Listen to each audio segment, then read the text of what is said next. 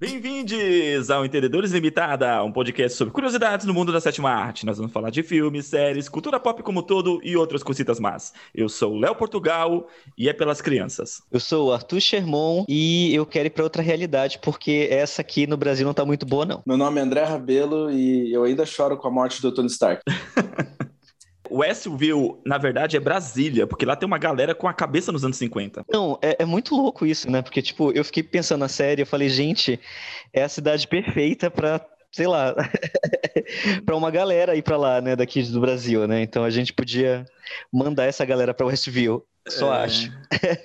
Como vocês perceberam, hoje a gente vai falar das, do, de um dos assuntos mais comentados na internet, de um programa de uma galera que está reclusa no lugar e tem algo muito ruim acontecendo lá dentro. Mas... O BBB? meu, o BBB, meu, o BBB tá implodindo, cara. A casa virou, tipo, meu, virou uma casa de terror, é bizarro. Pois é, mano. Gente, desculpa, eu só queria dizer que assim, quando, quando a realidade paralela da WandaVision é melhor do que o que tá acontecendo no BBB. BBB, é porque tá sério o negócio. Você tá vendo como a coisa ficou pesada. Porque assim, eu juro, eu assisti WandaVision pra espairecer do que tava acontecendo no BBB. Porque assim, foi meu momento de espairecer na semana, assim. Me divertiu e eu dei risada e eu, eu, e eu relaxei, assim, porque, né? Tá, tá Cara, tá eu, sinto, eu, sinto, falta do Babu Santana no BBB, tá ligado? Pô, Babu Santana, de boa. É mó gostoso ver ele na festa, no rolê. Mas a gente tá falando de outro, de outro não, lugar, gente. Mas... De outro lugar, André. Vamos manter, vamos manter aqui. vamos manter um foco aqui. Eu quero não, falar deixa, do BBB. Deixa eu falar só uma coisa. Eu não tô acompanhando, eu só acompanho o que o pessoal solta na internet. Eu não assisti. É, eu também. Eu, eu nem tenho TV. Memes. E assim, é, cara, é, é, é, polêmica atrás de polêmica mesmo? É sério? Tipo assim, tá é sério? forçada, velho. Tá. Não, é tá sério, é não, não, não, não. tá difícil de. Quando, olha só, quando você vê uma mãe postando na internet um vídeo chorando, pedindo para eliminarem o filho dela, sendo que o filho queria dar dinheiro para ela, porque ela é porque ela acha que o filho vai, ser, vai ter a mentalidade destruída se ele continuar lá dentro. Você entende hum. o peso disso. Que... E é, é, meio que isso, é meio que isso que tá acontecendo, sabia? Tipo assim, a galera tá tá o vencedor é quem sai. Quem é essa mãe? Cara, a Glória até... Pires, que é a mãe do Fiuk? Não. Cara, até o a, cara, até o Fiuk tá definhando, até o Fiuk tá definhando na casa assim. Ele tá morrendo lá dentro. Não, não, não é, não é, não é exagero da internet, gente. É, é, é tá pesado. Eu preferia estar tá em Westview do que ele estar tá na, na casa do BB beber essas horas. É que eu vejo umas coisas muito, muito bizarras, tipo, é, eu nem sei, se, acho, não, mas acho que é, aconteceu lá dentro mesmo, assim, eu vi o pessoal fazer uma montagem falando do Fiuk, ele meio que chorando, falando, ah, eu não mato nenhuma formiga, quando eu vejo uma formiga eu falo, ah, fuga ela pra lá, aí em seguida mostrou a cena, ele, pá, matei, filha da puta. Eu, eu lembrei do vídeo da Luísa Mel, né, do, que ela não mata mosquito, aí quando, e quando tem mosquito na fazenda eu digo, mosquito, vai embora, por favor. Mas enfim, gente, a gente está aqui para falar novamente de universo Marvel. A gente está aqui para destrinchar a série que está causando aí na, na Disney Plus, né? Que é WandaVision. Vamos lá, vamos falar de WandaVision. É, é uma série da Disney Plus que foi lançada esse mês agora ou começou em janeiro? Janeiro, né? Janeiro, janeiro. Começou em janeiro, ela vai ter seis episódios entre 20 e 30, 30 para 40 minutos, já 38 minutos, né? O último episódio teve. Então é uma série curtinha aí, estrelada pelo, pelo Paul Bettany e pela Elizabeth Olsen. E a gente traz uma trama nova para o universo da Marvel, sendo protagonizada, claro, pela, pela Wanda, pela Wanda Maximoff, que é a Feiticeira Escarlate, é isso? Isso. Isso. Ah, então, a Feiticeira Escarlate, tipo assim, dentro do canon do, do, da Marvel, ela é... Ela e o Pietro são filhos do Magneto, tá? Então, para quem tá escutando, tipo assim, ó, spoilers dos gibis. Hum, ah, tá. Spoilers dos gibis. É isso, tá? Eu não sei se vai ser assim no universo cinematográfico da Marvel, mas eu imagino que vai acontecer isso. Eu, particularmente, eu vi, eu comecei a ver a série pro podcast, cara. Eu não gostei dos dois primeiros episódios. Eu não gostei. Só que, tipo, a partir sério? do terceiro. Sério, eu não gostei. Eu não gostei, eu não gosto da, tipo. Porque para mim, eu não acho que a série sustenta quando são só as homenagens, só as homenagens para os seriados dos anos 50, 60 e daí tipo, para 70 e por aí vai.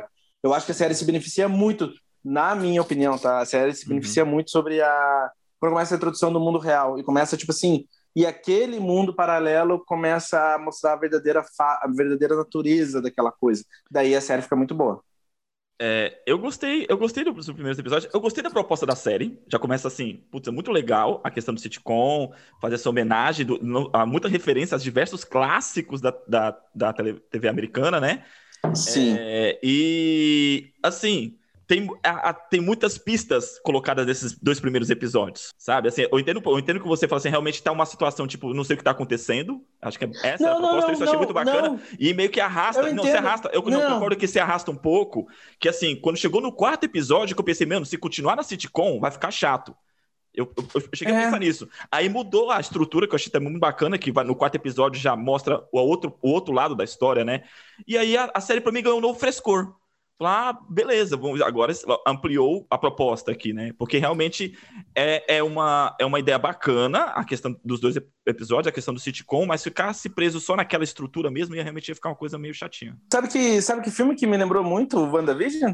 Hum. Pleasantville. Oh. Pleasantville, então. Pleasantville. Eu, eu, também pensei nisso. Eu pensei Nossa, nisso, eu acho que tipo, é, tem um filme que se chama Pleasantville, só que tem um subtítulo em português, que é com Tobey Maguire, com a Kristen Dunst, o que Jeff Kristen Daniels. Dunst? Eu... Que Kristen Dunst? É Reese Witherspoon.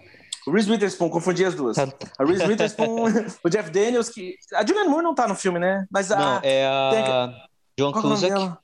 John Cusack, o John Cusack não tá no filme, John tá? É, é, John, John Cusack, é, é, a mãe do, do, do Tobey Maguire. Ah, isso, John, John Cusack, isso. Cara, é um é filmaço. Ah, é um, filma, é um filmaço, acho que é um diretor... Eu, eu vou chutar o nome do diretor, tá? eu acho que é Gary Ross. Mas eu tô chutando, não tenho certeza. É, o Gary Russell. É, a história do Pleasantville é a história, tipo assim, de dois jovenzinhos que numa briga, assim, dois irmãos numa briga, eles entram num seriado de TV antigo. Uhum. E eles ficam presos naquele mundo. Só que a presença deles naquele mundo do, de seriados de TV começa, começa a modificar, começa a mudar a vida de todo mundo lá. Então, tipo assim, o que era perfeito, o que era, tipo assim, uma novela perfeita dos anos 50 começa a ter não só cores reais, mas começa a ter relações reais e problemas reais. É bem então, tesão.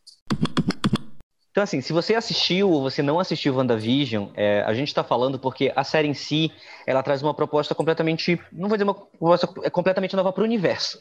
Que é assim, ela traz a, a Wanda e o Visão, o marido dela, né? Sim. Dentro desse, de um universo que ele remonta a seriados antigos. Então, o primeiro episódio remonta a seriados da década de 50, é, referências muito fortes de I Love Lucy e etc. O, a, a segundo, o segundo seriado, é, o segundo episódio remonta a seriados da década de 60. Você vê muitas referências à feiticeira, desde a abertura até os penteados. O terceiro já, já vai para a década de 70. Cada episódio, até o quarto episódio, ele remete a um, um episódio de, um, de, uma série antiga. Então toda a linguagem está lá, né? Desde as risadas, né? do, do, do, da sitcom que é feita ao vivo, até a razão de aspecto reduzida, que é para uma TV de tubo. Então é, a série ela segue esse padrão de nos três primeiros episódios ela apresenta essa realidade, mas claro tem alguma coisa errada ali e aos poucos o universo Marvel vai sendo reintroduzido dentro desse seriado, dentro desses seriados, dentro do seriado. Eu gostei, eu gostei da como a maneira como a, a, a loucura do que está acontecendo na tela começa a refletir na razão de aspecto. Então você tem tipo umas quatro razões de aspecto diferentes no mesmo episódio, uhum. quase. E daí começa Sim. tipo assim, uh, dá uma pira gostosa. Sim. Eu tenho que dizer, eu não dei minha opinião ainda. Hã? Você não viu ainda? Não, eu não dei minha opinião ainda. Vocês tá, começaram então a falar que gostaram. Não. E eu tenho que falar, porque assim, eu fui muito massacrado, porque no outro podcast da Marvel, eu meti pau na Marvel, aí o pessoal ficou, ficou chateado comigo. E aí, é, eu tenho, não, tenho que dizer, eu gostei muito de, de WandaVision. Tem que dizer. Sério? Eu, Gostei, gostei muito. Não acho, não acho uma obra-prima, mas eu acho muito bom. Achei muito bom mesmo. Eu achei muito bom, a partir do terceiro para mim. Então, eu e, e, na verdade assim, eu concordo com o Leandro nesse sentido, assim. Na verdade, eu assisti os dois primeiros episódios, eu gostei muito dos dois primeiros episódios. Só que aí é, eu comecei a cansar no terceiro. Uhum. E no terceiro, eles eles começam a introduzir o universo, tanto que a menina lá expulsa uhum. do, de, de, do, do, da, da realidade, né, a, a capitã lá ela é expulsa da realidade no final do terceiro. Isso. Então, digamos assim, o, ter o, terceiro episódio é o meu episódio menos favorito. Eu realmente não sou muito fã do terceiro episódio. Assim, eu tava começando a cansar já ali no terceiro episódio. Eu tava realmente achando que era a referência pela referência. Os dois primeiros episódios também são, mas ele conseguiu me divertir como um escapismo puro. Sabe? Acho que. Concordo que os três primeiros episódios dava pra, pra, pra se reduzir em um, ou, ou um e meio. Aham, uhum, talvez. Sabe?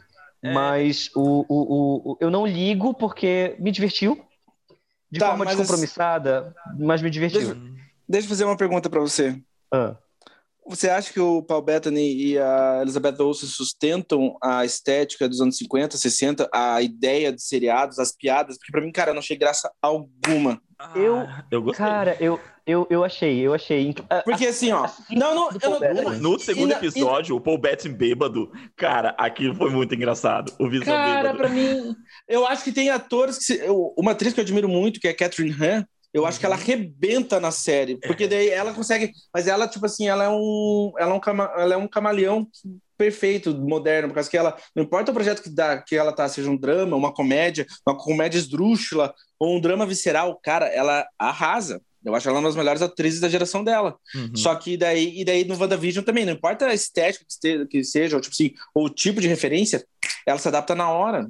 E eu não acho Sim. necessariamente que a Elizabeth Olsen e o Paul Bettany fazem a mesma coisa, mas também, lógico, serve a personagem. Eles não estão naquele mundo, eles são X, Sim. né? O que eu acho assim, a Catherine Han você falou, ela realmente é uma das atrizes mais absurdas, assim, de, de que a gente vê. Ela é um, pra mim, ela é o, ela... mim, ela é o Daniel Day-Lewis do tom, assim, sabe? Não importa o tom do projeto, ela se adapta. Sim. Sim. Não, e eu concordo disso. Ela realmente se adapta mais porque parece literalmente que ela saiu, ela saiu de uma série daquela.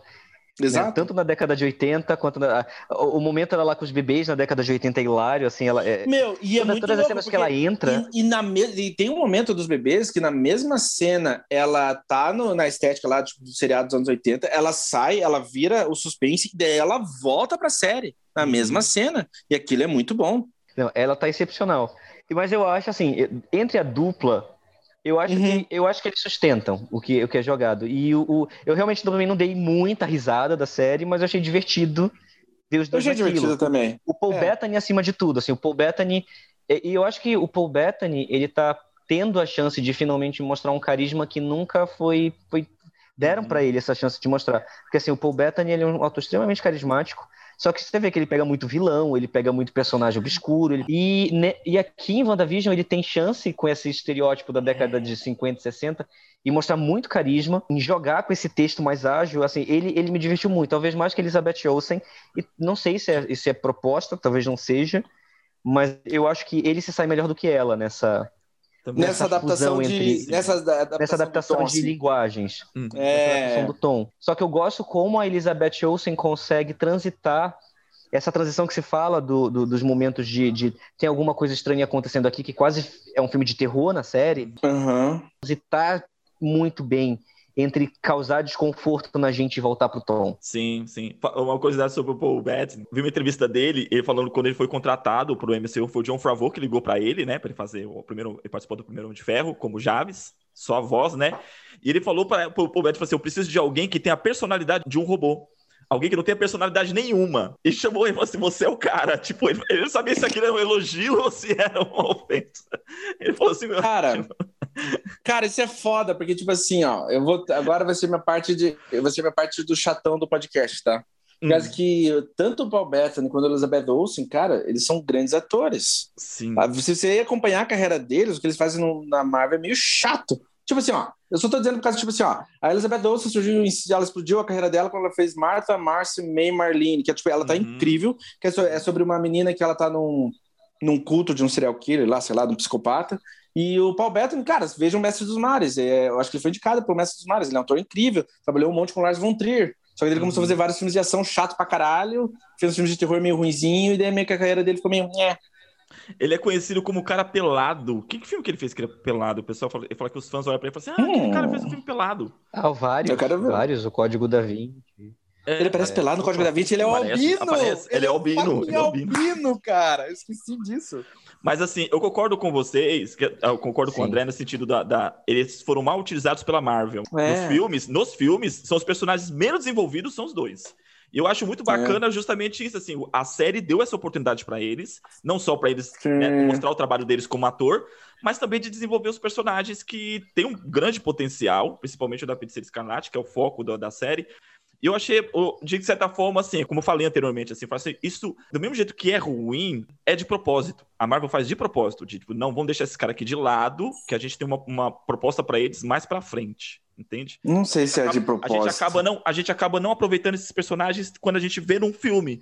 Mas, assim, por exemplo, a, a série da Wanda foi pensado antes de Guerra Infinita. É, de qualquer maneira, a WandaVision se passa depois do Ultimato. Se passa depois do Ultimato. É, em relação a Elizabeth Olsen, eu, eu, eu, concordo com o Arthur, tipo, cara, quando ela, quando ela sai, vai, é, quando aparece assim, quando ela vai pra realidade mesmo, assim, você olha a expressão dela, parece que ela vai chorar a qualquer momento. Tem um, um pesar, tem um peso na, na, na, quando muda pro, pro tom de terror. Eu gosto. É, se a série seguir esse caminho. Fala, Caraca, mano eu vou gostar muito mais da série se seguir por esse caminho, tipo assim, da, feiti da feiticeira escarlate, da Wanda ser realmente a espécie de antagonista da história. Mas não sei se vai ser isso que vai acontecer, né? É, então, o, o, assim, eu gosto, eu tô gostando da proposta como um todo. O pessoal tá falando assim, ela vai virar vilã, ela não vai virar vilã, ela é antagonista e tal. Ó, eu já acho legal assim, justamente que não é, não é a Marvel não, não inventou isso, mas assim, você trabalhar os personagens numa zona cinza. Ele não é nem 100% bonzinho, nem 100% mal ele vem nessa zona cinza, assim. Eu acho que a série, tá, série trabalhando isso muito bem com a Wanda. De qualquer maneira, a, a, as maiores influências da série, falando dos gibis, assim, ó, tem a casa, casa de M, House of M, que é a história quando a, a feiticeira escarlate ela enlouquece e ela decide que. Eu não lembro o motivo que ela enlouquece, se matam os filhos dela, o que acontece, mas ela decide que não vai ter mais mutantes. E ela ah, é mata, assim. É, é, um genocídio, é um genocídio mutante. Ela mata, sei lá, mais da metade dos mutantes no mundo. Uhum. E daí ela, e porque ela enlouqueceu. E eles juntam essa meio que essa história da, da Wanda junto com a história do Vision, porque tem o gibi do Vision, escrito pelo, pelo Tom King, o Gibi é o Vision vive com a família e parece um seriado dos anos 50 e 60. É uma família perfeita, idílica, tudo sensacional. E esse é o Gibi. Então eles pegaram e juntaram essas duas coisinhas e fizeram WandaVision, para quem quiser ler.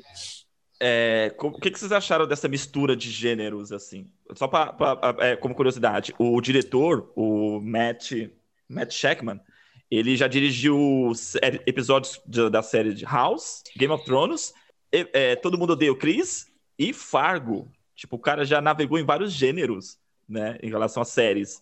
E ele tá assumindo a direção dessa, do WandaVision. E o que vocês acharam dessa, dessa, dessa mistura de gêneros, assim, que a série traz? Que nem eu falei antes, eu gosto quando o terror é eu gosto quando eu gostei muito quando o terror é introduzido, ideação, suspense, policial. E junto com. Eu gosto com a mistura de, tipo, daquele mundo idílico. Isso eu gosto. Não, nesse ponto eu concordo, assim, eu acho, eu, eu gosto do que é feito, eu, eu gosto dessa, dessa mistura, e essa mistura me, me entretém. Uhum. Sim. Eu fui, assim, para mim foi, foi entretenimento ótimo, mas aí eu fico perguntando assim, é, e talvez foi uma coisa até que eu pensei quando a gente acabou, né? Quando eu pensei sobre, quando a gente conversou sobre o podcast e eu assisti os episódios, né? Eu assisti toda a série hoje, eu fiquei pensando assim, ok, talvez eu seja injusto com a série porque talvez tenha uma explicação que eu não, não pegue no último episódio, mas eu não sei se também vai ter essa explicação no último episódio. Tipo, por que, por que os anos 50 ou por que os anos 60? Acho que é isso que o André quer falar em relação à referência é. pela referência. Uhum, exato, tipo assim, exatamente, exatamente Porque, por exemplo, quando eu penso em, em, em, por exemplo, uma série que usa muito referências, não dá para citar sem ser Stranger Things. É do tipo Sim. assim, por que Stranger Things tem que ser nos anos 80? Porque aquela narrativa não se sustenta em qualquer outra década. É, isso, isso, isso. A, a, a, narrativa só se funciona. Se você bota nos anos 90, é uma história completamente diferente. Se você bota nos anos 2000, é uma história completamente diferente. Aquela narrativa só se sustenta na década de 80.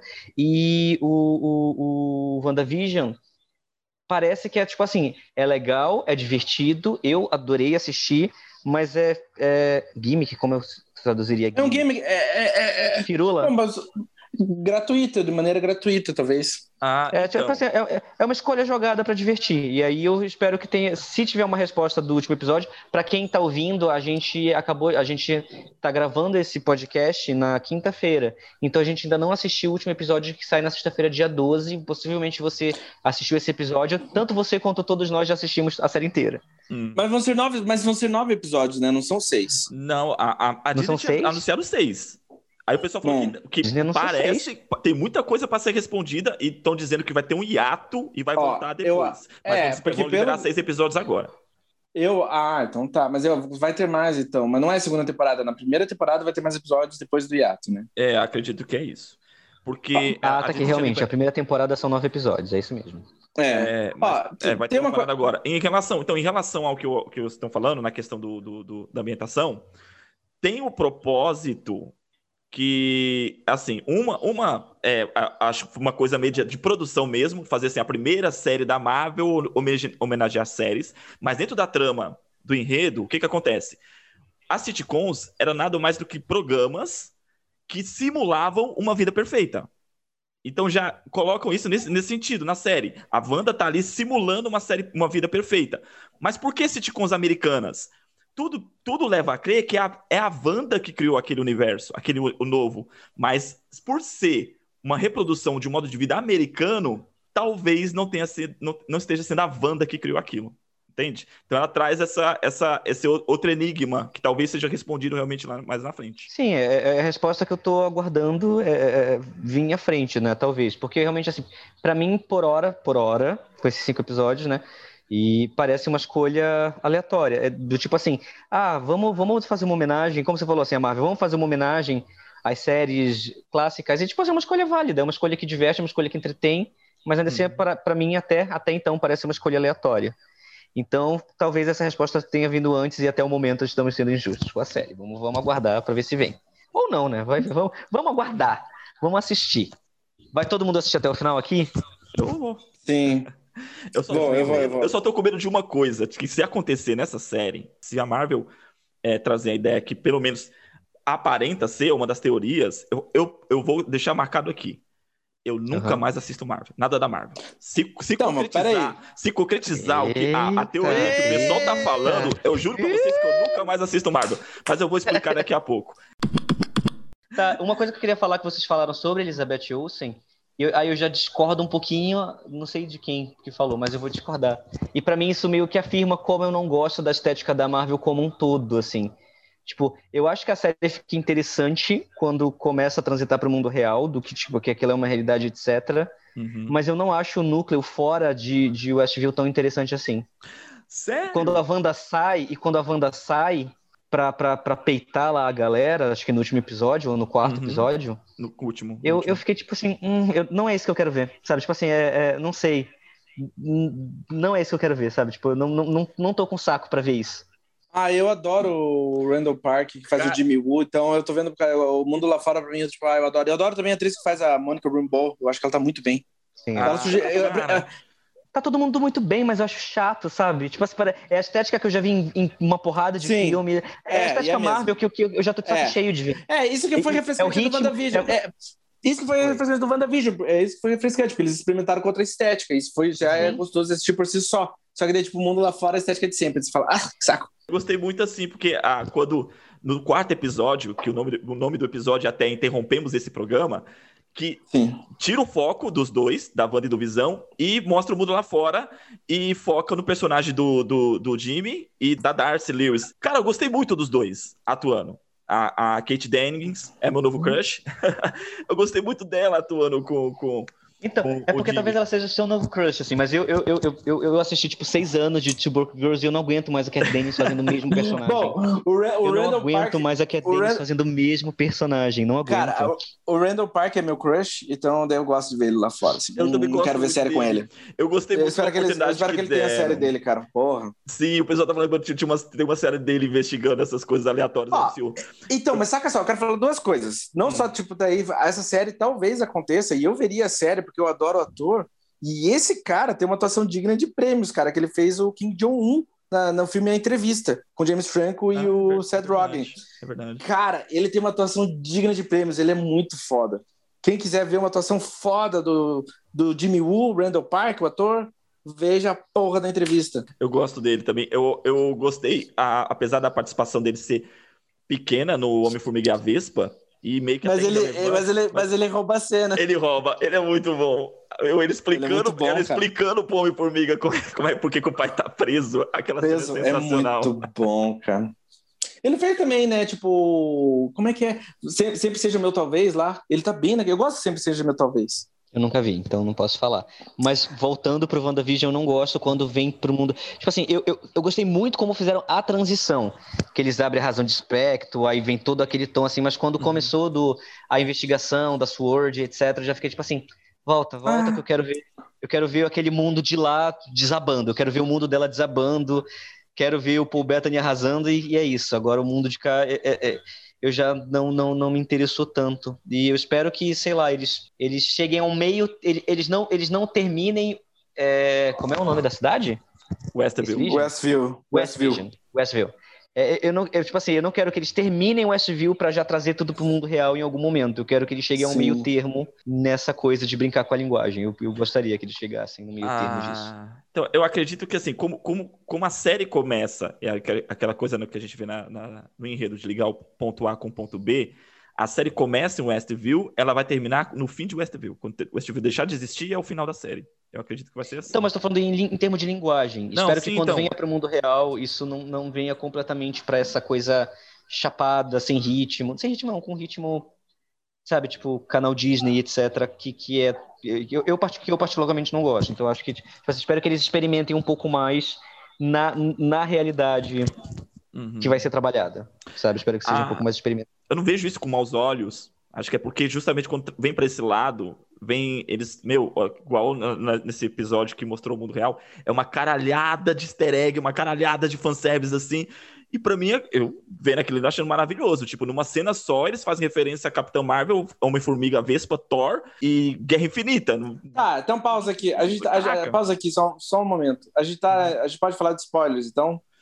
Pode, a gente Pode. vai falar, porque acho que, que, a gente já viu até a série até aqui, né? A ideia é essa, né? Não que eu me, não que eu me importe, mas já que a gente tá falando disso, tá no podcast, o que, que você acha que aconteceu com a Capitã Marvel? Por que, que ela não quis falar sobre a Capitã Marvel? Por que, que a gente, Rubo, não quis falar sobre a Capitã Marvel? O que, que ela fez? Então, o que que acontece? Pelo que eu consegui compreender, é, falou no podcast sobre Marvel, né? O Arthur pergunta assim, não, não entende por que a, a Capitã Marvel se passa nos anos 90.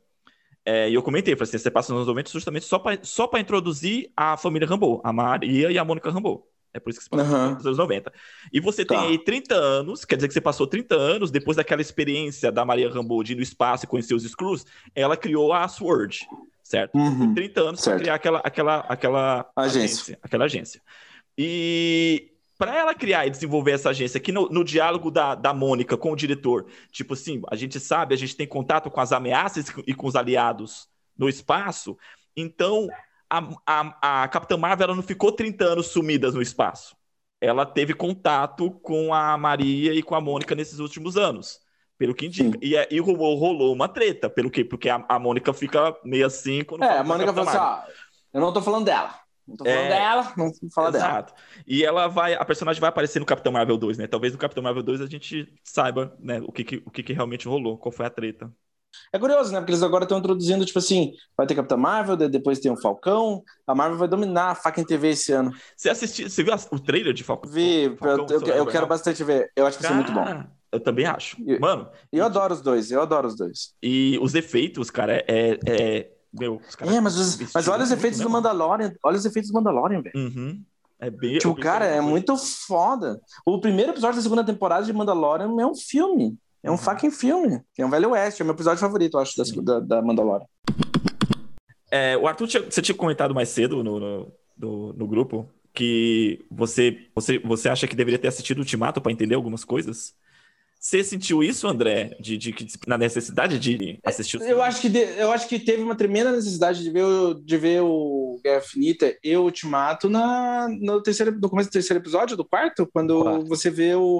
Do quarto, quando você vê os, o pós é, então. Eu, eu acho que o Ultimato não. Você precisa só entender que todo mundo voltou. Você assiste Guerra Infinita, então, o Arthur, você entendeu que todo mundo voltou, certo? Então aquela cena. Eu entendi que todo mundo voltou, mas eu não vi todo mundo voltar, porque o pessoal volta no Ultimato. E né? outra.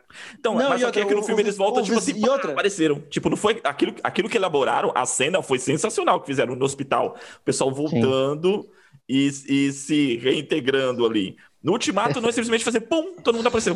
Todo mundo...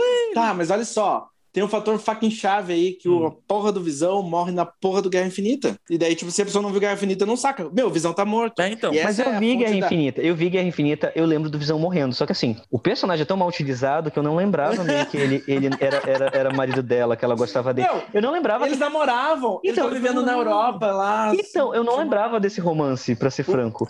É por causa que esse romance é construído a partir do. No Guerra Civil, eles, tipo, hum, é, tem uma coisa aqui. Uma fletadinha. Eu vi o Guerra é... Civil. Acho e que vai crescendo. Eu vi Guerra Civil, mas eu acho que outro filme deles eu não vi. Guerra Civil, mas Guerra Civil não é Vingadores, não, né? Vingadores, Guerra é Civil é, Capitão, é, é Capitão América. É, não, mas é que. Não, mas não, não, não, não, não, mas olha só. É Capitão América Guerra Civil, mas na boa, começa tipo assim. Eu quero falar um pouco, não um minuto para falar. Hum. Guerra Civil, Guerra Civil, a Marvel começa a fazer assim, começa a, a, a, introduzir outros Vingadores em filmes do Vingador. Então, tipo assim, é Capitão América, mas, meu, tem uma caralhada de Vingadores no filme.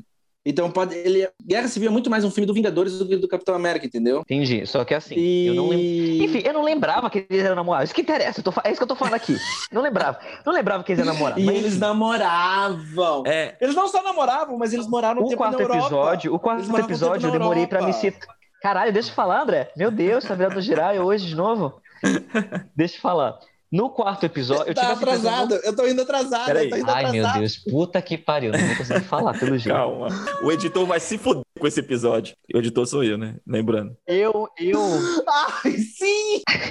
eu gostei do Timato, porque no começo do quarto episódio eu vi as pessoas voltando e eu me perdi se aquilo era realmente algo que acontecia no Timato Uhum. Ou se eu perdi algum. Ou, ou, em algum outro filme que eu não vi. Porque eu não uhum. entendi a cena do hospital. Pra ser franco, eu não entendi a cena do hospital. E aí, depois que eu fui me situar, tipo, ah, eu sei Ultimato, a galera que o Thanos desintegrou, então ela deve ter voltado.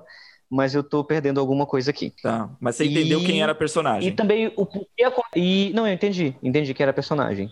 E outra coisa que eu não entendi também é, tipo assim, Tá, mas a Wanda sumiu depois do ultimato, porque como ela, tipo assim, ela se isolou, ela sumiu. Por isso que eu também acho que fiquei perdido, porque eu não vi o que aconteceu com ela depois do ultimato. Então eu não sei como a gente foi parar ali, entendeu? Tipo, uhum. a feiticeira escarlate criou uma realidade paralela, tá escravizando pessoas, tá mudando como a gente foi parar ali, porque eu não vi o Ultimato. É, então, não, no, Ultimato não, realmente não, não, não, mostra. É, a gente tá na. A, eu achei isso legal também da estrutura da série, assim, diferente de todos os filmes da Marvel, que segue um conceito linear, né, de tempo. No WandaVision, começa meio que no meio, tipo assim, a, a gente tá como eles, a gente não sabe o que tá acontecendo. Nem eles sabem, né, eles entram ali e falam, eles mesmo falam assim, eu não sei como é que eu vim parar aqui. E realmente, depois do ultimato, não acontece nada. A Wanda volta dos mortos, ajuda a derrotar o Thanos e acabou o filme. Tipo, não mostra o que aconteceu com a Wanda. Tem aquele comentário, né, que eles falam assim, nossa, ela foi a única que conseguiu lutar com o Thanos. Ela, se, se ela tivesse de boa, ela teria segurado o Thanos. Sim, é uma, isso que eu ia comentar agora. Em relação à, estrutura, à criação do personagem nos filmes. Como a gente comentou, eles foram mal aproveitados e mal desenvolvidos. Porém, é plantado conceitos que, para mim, assim, é bem estruturado nesse sentido. O que, que a gente tem da Wanda nos filmes? Ela apresentada em, em Era de Ultron uma órfã, né, com o irmão ali, vivendo num, num ambiente de guerra, é, foi usada pro, pela, pela Hydra, né, para experimentos, tem um rancor com o Tony Stark. Nesse mesmo filme, ela perde o irmão, tipo, segunda tragédia da vida, né, que ela perdeu os pais, é a primeira tragédia, a segunda tragédia ela perdeu o irmão. Aí chega em, em Guerra Civil, na, no primeiro arco, ela é responsável pela explosão lá na Nigéria, né, que atinge um departamento de Wakanda. Diplomata. Lá. Isso, da, tipo, da, Alguma coisa. Isso, da, da, da embaixada da Wakanda na Nigéria. Sim. Beleza. Aí termina o filme ela fugindo, perseguida, é, é, definida como criminosa, né? Tratada como criminosa. Começa a guerra civil ela naqueles encontros clandestinos com Visão, fugindo pelo mundo por dois anos, combinando dela ter que matar o Visão, não só matar o Visão, como de depois ver o Visão sendo ressuscitado e morrer na frente dela de novo. Ou seja, a vida dessa mina foi só tragédia. Então, quando começa a WandaVision, puta, a Wanda criou uma nova realidade, por que motivo? Simples, a vida dela foi só tragédia. Que foi mostrado nos outros filmes. Tipo, esses pequenos exposição da personagem nos filmes constrói o conceito que agora vai estar sendo desenvolvido na série, entendeu? Tem uma, tem uma escolha da uhum. série que eu achei curiosa, que é o seguinte: quando a Wanda aparece pela primeira vez no universo Marvel, ela tem um sotaque muito forte russo, assim, sei lá. É, ela, ela tem um de, sotaque é muito forte quando ela. Ela é de Sacóvia. Tá, mas foda-se, Sacóvia é país real? Não, no, na, no coisa, ela é de Sacóvia. Ela, ela é daquela série que. Aquela, é um país que morreu. É, entendeu? Tipo assim, país X, país da Marvel, não existe, é do gibi. Daí, o Sacóvia existe, eu tô viajando. Não, não, não existe, não, não existe, não existe. Não existe. tá bom. A princesa de Sacóvia, ela tem um sotaque forte, tá? Quando ela, quando ela surge em cena. Só que daí ela perde o sotaque né, a partir da Guerra Civil, e daí agora, no WandaVision, no momento que elas. Calma, deixa eu terminar. Uhum. No momento que ela sai do mundo para falar com as pessoas, ela tá com o sotaque de volta. Eu falei, cara, achei isso curioso. Tem alguma coisa aí. É, não, eu não, eu não eu, eu, não vi ela perdendo sotaque em, em Guerra, Guerra, Civil e nem, e nem em Guerra Infinita. Ela fala com sotaque. Nossa, ela perde total. Não, ela perde totalmente. Revisite Guerra de, a Era de Ultron e daí revisite os outros filmes. Ela perde completamente o sotaque. Que eu acho que é. E eu acho, tipo assim, whatever, é compreensível, porque não, não ajudava a personagem em nada e. Enfim, dentro daquele universo que construiu, tá ok. Eu achei curioso a escolha de ser reintroduzido o sotaque numa cena agora do WandaVision. Eu falei, hum, que eu sei, eu sei que não foi de graça. Eu sei que, tipo, putz, tem alguma coisa aí. Não sei se a. Não sei se isso quer dizer que realmente, tipo assim, a Wanda tá louca, alguma coisa do tipo, mas. Ou talvez até comentando de alguma maneira o que aconteceu no, no universo cinematográfico, sei lá. É, eu não sei. Eu, eu senti falta do sotaque na, na série. Olha como eu começou, eu falei assim, puta, eu não tô vendo a Wanda. Eu Mano, vejo ela, eu vejo ela pra tô vendo a, a, a Elizabeth Olsen e não part... tô vendo a Wanda, ah, não, porque a personagem a partir, não tá a partir do, a partir do Guerra Civil, o sotaque dela vai morrendo assim. Uf, então no Guerra Finita, então nem se fala, dela já não tem mais. Porque o sotaque no Era de Ultron é muito forte. É que as falas, é muito forte. É tipo assim. As falas dela é pequena também, né? As falas dela também é. é pequena, né? No Guerra Civil e no, no, no Guerra Infinita. É, outra coisa em relação ao personagem também, a escalada em relação ao poder dela. Ela aparece em Guerra de Ultron, no primeiro arco, ela, ela arrebenta os, os Vingadores. Ela deixa todo mundo no chinelo, Sim. né? Sim. E aí ela que, ela, que, ela que dá a visão para os Vingadores do pior futuro possível, não é? Isso, dá pro, pro, pro Tony Stark. Pra, não, pro Tony Stark, pro Thor, a Isso, Ragnarok, uh -huh. pro, pra todo mundo, todo mundo. Aí ela meio que ajuda também ali para derrotar o Tron. No Guerra, no Guerra Civil, ela tem aquele poder lá, ela é vista como uma ameaça pelo próprio grupo, né? Por isso que o Tony Stark deixa ela presa já junto com o Visão. E ela derrota o Visão. O Visão aparece no Guerra de Ultron como um grande salvador ali, um, super, um, um ser super poderoso, né? Alguém que tem a joia da mente e tal. E ela derrota o, o Visão no fácil no Guerra Civil. Lembra é. a cena? Ela derrota Esse... fácil.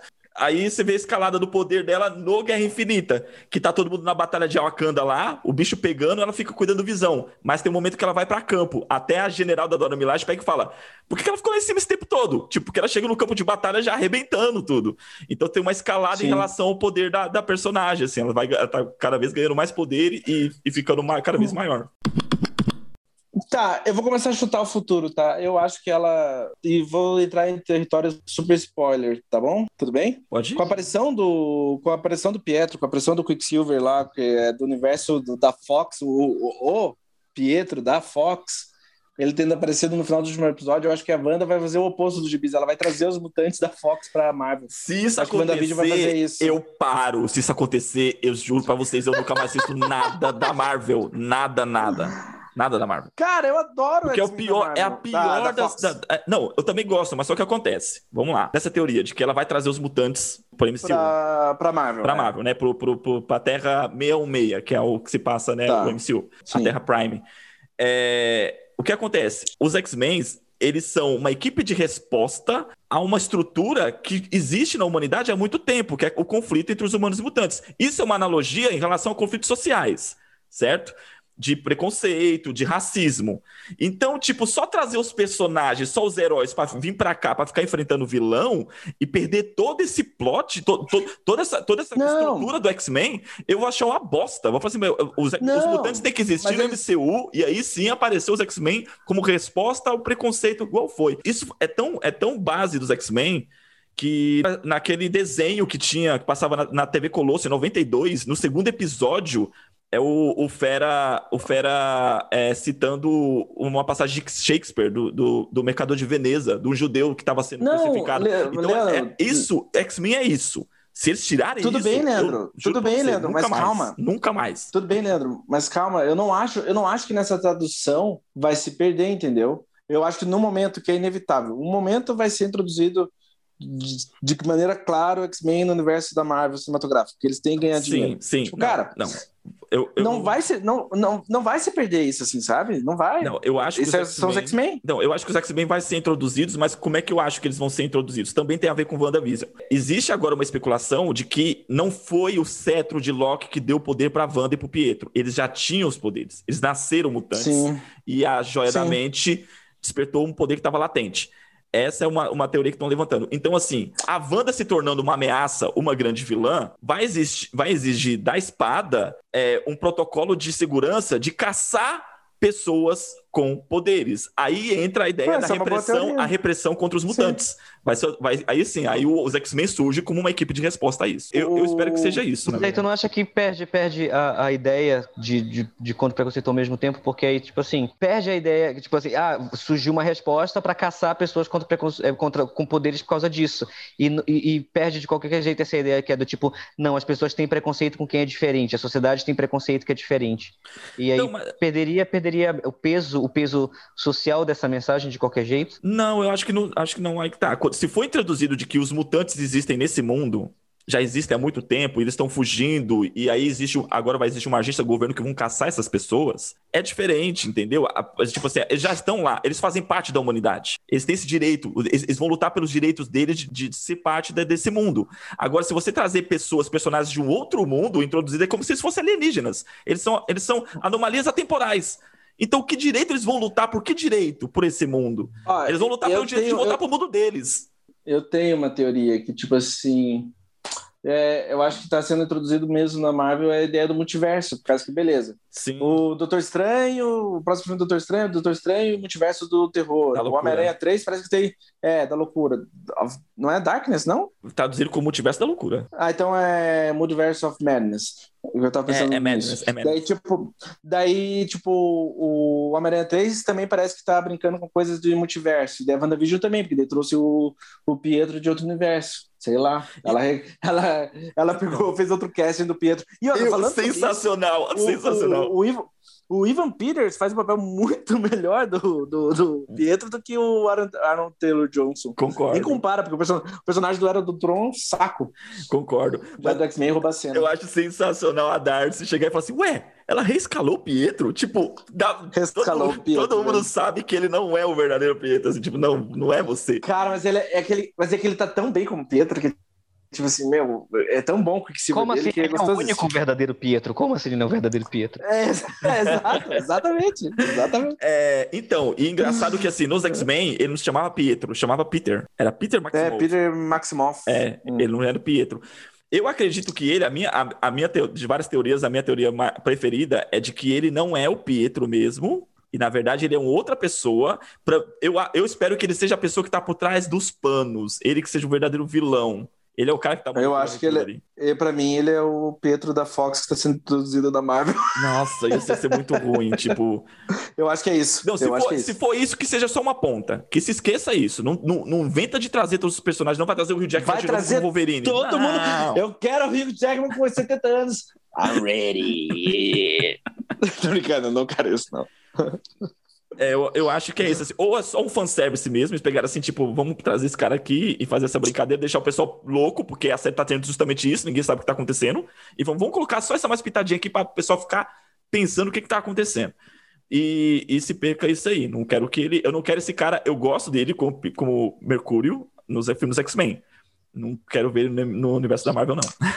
eu quero ver ele interagindo com o Robert Downey Jr., apertando a mão do Homem de Ferro, assim, ó, eu sou um Vingador agora. Essa, essa questão do multiverso realmente é um, é, é um fato consumado. A Marvel vai trabalhar isso. É... O que eu acho interessante em relação a, a, pensar, a gente pensando em produção, né? A gente, a gente costuma é, criticar muito a Marvel na questão de dar autonomia aos seus diretores. Eu acho, por exemplo, WandaVision cara, tá na mão deles em tudo, assim. Não tem, não tem. Tanto em relação, por exemplo, vocês percebem que cada episódio tem um tempo diferente. Cada episódio, um é, é de 37 minutos, é... um é de 42. Streaming. Hã? Isso é porque é streaming, então isso é. é, é não, é, mas, vai, vai...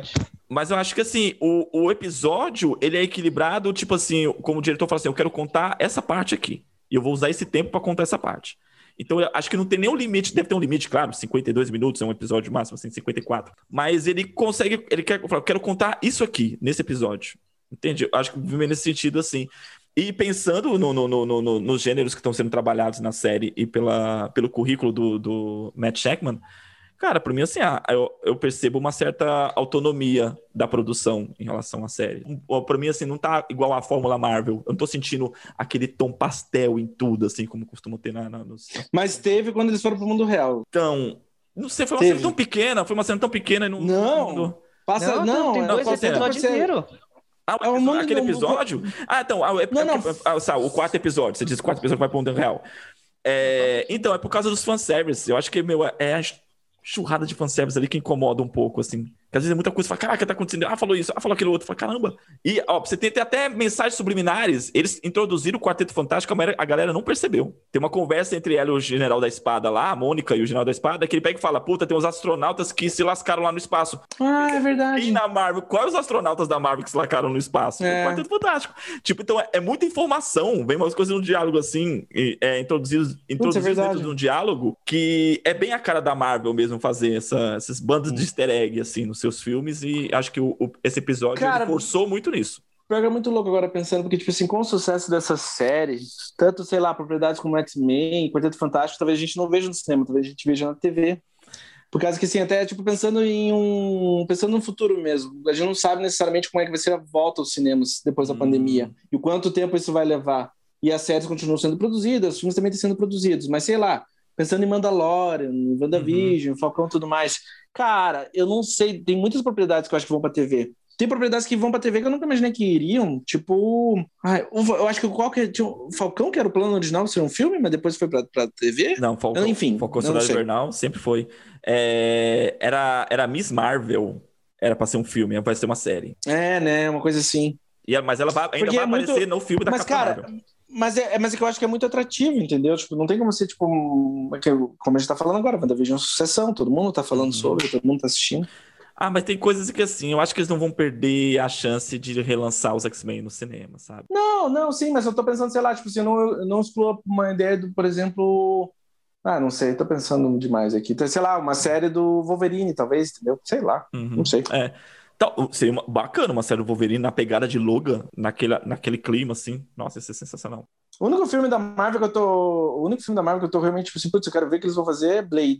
Que de resto eu tô meio cagando, assim, sabe? Uhum. Eu quero ver como é que vai ser o Blade da Marvel. Uma, eu adoro uma Herschel, eu quero ver como é que vai ser. Sim. Eu tô curioso pelo, pelos Eternos, porque a Chloe Zhao, eu, eu quero ver a ideia dela no filme a ideia dela para aquele Sim. filme. Assim, ela, quando ela foi contratada como diretora e ela chegou lá, ela pegou e falou assim: Eu quero o roteiro também. E pegou. Ela, a, e o roteiro já estava sendo escrito quando ela contratada como diretora. Ela chegou e falou assim: Eu quero o roteiro também. E ela pegou o roteiro. Então eu tô muito Será que Eternos vai ser foda, velho? Pra ver a visão dela, assim, dessas, desses personagens. Ah, e eu vi também que foi anunciada a série da, que vai se passar em Wakanda, né? Vai ter uma série Sim. sobre o Wakanda. A Marvel deu uma série pro Ryan Coogler. Ele falou assim: Meu, toma, faça o que você quiser. Olha que sensacional. É, também quero ver. É, Contos de Wakanda é o nome da série. Eu acho maravilhoso o sucesso que ele tá tendo, mas, tipo assim, tem filme dele que tava para ser feito que daí, nossa, eu fico com medo. Tomara que ele faça. Porque tem muita coisa foda ainda pra ver desse cara. Oi? É, Wrong Answer. Wrong Answer? É. Mas ainda tá sendo é. produzido, eles estão filmando agora. É, eles estão filmando. Não, fez... Tanto que tá falando que tá, tá esperando ele terminar esse pra começar a filmar Pantera 2. Tá, mas ó, não, mas tudo bem, tudo bem, Wrong Answer. Eu só tô pensando, tipo assim, ó, pense comigo, um diretor como Ryan Coogler. Daí, tipo, tá, o cara vai fazer o Wrong Answer, que provavelmente vai ser outro grande filme dele ele vai passar sei lá quantos anos no Pantera Negra e vai sei lá quantos anos na série de Wakanda. Cara, é muito tempo. É muito tempo. Eu vou ser, eu vou ser, um, eu vou ser um maldito aqui, tá? Eu vou ser um ah. maldito aqui. O Robert Downey... Eu nem culpo o cara, cara, mas, tipo assim, o, o Robert Downey Jr., ele meio que é piloto automático na Marvel nos 10 anos que ele passou, mas são 10 anos da carreira dele na Marvel. 10 anos. O que, que ele poderia ter feito em 10 anos, tá ligado? E o filme que ele fez depois da Marvel foi Dr. Dolittle. Não, ele fez o filme. Cara, ele fez ele filmes. Fez Dr. Dolittle. Ele fez filmes também durante a Marvel, quando tava na O Marvel. juiz. O, o juiz. juiz. fez aquele da viagem lá, como é que é um de comédia que ele viaja com o cara. Isso, da viagem lá, depois do Homem de Ferro 1 lá, que ele viaja. E. tipo, entendeu? Ele, ele, cara, ele era um dos melhores atores da geração. E o, o segundo Sherlock Holmes também não foi na época da Marvel? Foi antes? Eu gosto, do segundo, eu gosto muito do segundo Sherlock eu também Gosto. Dizer. Eu também gosto. Eu acho o Sherlock Holmes 1 e 2 do Guy Ritchie com o Sherlock Holmes subestimados. São filmes assim que, com o tempo, eu só gosto mais. É, então, foi, foi, e, foi na época, e foi na época que ele tava no meio da Marvel. Foi na mesma época. Ele fez outras coisas. Ah, mas você, mas você entende o que eu quero dizer? Não, um entendo, assim, entendo. Você, tipo assim, cara, é, é, uma vida, cara, é uma vida. Mas assim, eu não vou ser hipócrita, foda-se, é, o cara ficou milionário assim, fez a carreira dele. Ele é o astro mais bem conhecido do mundo. Uhum. Foda-se. Quem que não vai fazer a mesma coisa? Ele fez certo. Tá Sim. certo. É, eu, vi, eu vi umas entrevistas, ele, o pessoal dizendo assim que é, não sabia diferenciar, né? O, o Robert Downey Jr. do, do Tony Stark. Ele, ele deu a vida Sim. ao personagem e ele era ele. Ele falou assim: ele era ele. Se olhar pra ele, a mesma forma que eu imagino como Tony Stark, eu imagino como Robert Downey Jr. Um monte de, é cenas, um... monte de cenas são improvisadas no, do, do, universo é. Marvel, do Tony Stark. Falou, meu, ele improvisou em várias e várias cenas. O casting da Marvel é muito foda. Dificilmente eles erram, assim. Tipo, porra, que personagem você acha que foi mal escalado, sabe? É verdade. Aaron Taylor Johnson. Tanto que nem quiseram trazer ele de volta, nem quiseram trazer ele, ele de volta. Ele, o cara mais rápido do mundo, o cara mais rápido do mundo morre com um tiro na Era de Ultron. Era de Ultron é uma bosta. É, isso é verdade. E ele morre feio. Então, é, a melhor coisa que tem no filme é a introdução da, da, da, da Elizabeth Olsen, assim. Para não falar que o filme é ruim. E do Sim. Paul Bettany, né? Também introduz, mas ele já tava na, na Marvel, mas introduz o personagem, né? Ele agora físico. Mas, mas eu entendo perfeitamente assim, o que o André quer dizer, assim, porque realmente assim, tem muita gente diretores ou atores que eu queria que tivesse tempo de fazer outras coisas e que de vez em quando não tem porque tá preso por contrato, sabe? Uhum. É, falando em, em, em, cast, o Michael B. Jordan, ele deu uma entrevista essa semana dizendo que gostaria de voltar é. no Pantera Negra 2. Cara, te juro, quase chorei. A entrevista dele, ele falou assim, que queria voltar, tipo assim, não para substituir o, o Chadwick, mas para dar continuidade. Ele voltaria dando continuidade ao, ao, ao que o, o Chadwick construiu. Mas o personagem não morreu? Personagem. Então, mas, meu, é, é Marvel. o personagem morreu, né, de menos. Todo mundo morreu em Guerra Infinita.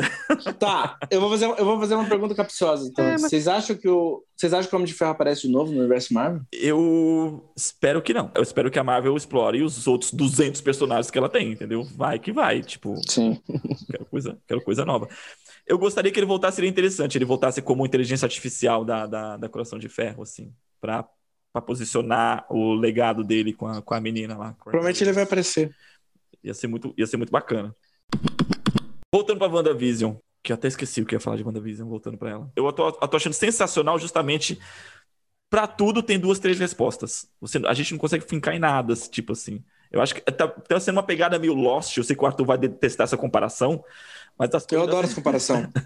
vai ser uma pegada meio Lost e essa coisa do justamente de, de lançar a série um episódio por semana resgata da gente essa sensação de, cara, meu, terminar de, de, assistir e ficar com, essa, com esse sentimento de falar, caralho, o que, que tá acontecendo? E ficar curioso, esperar uma semana para assistir o episódio.